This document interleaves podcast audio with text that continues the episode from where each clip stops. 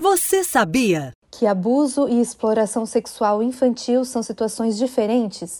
Na semana marcada pelo Dia Nacional do Combate ao Abuso e à Exploração Sexual Infantil, é importante distinguir esses crimes. O abuso sexual acontece quando uma criança ou adolescente é utilizado para a prática de qualquer ato sexual, presencialmente ou por meio eletrônico.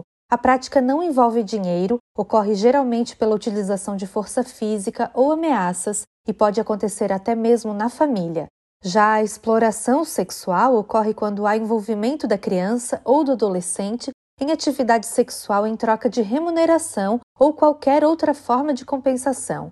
Entre as formas de exploração incluem-se a pornografia, o tráfico e o turismo com motivação sexual. As duas situações são crimes e devem ser denunciadas. O Disque 100 é o principal canal de denúncia anônima, mas também é possível buscar as delegacias da Polícia Civil ou o Conselho Tutelar da sua cidade. Quer saber mais sobre o assunto? Entre no portal do Ministério Público de Santa Catarina, mpsc.mp.br, e fique bem informado.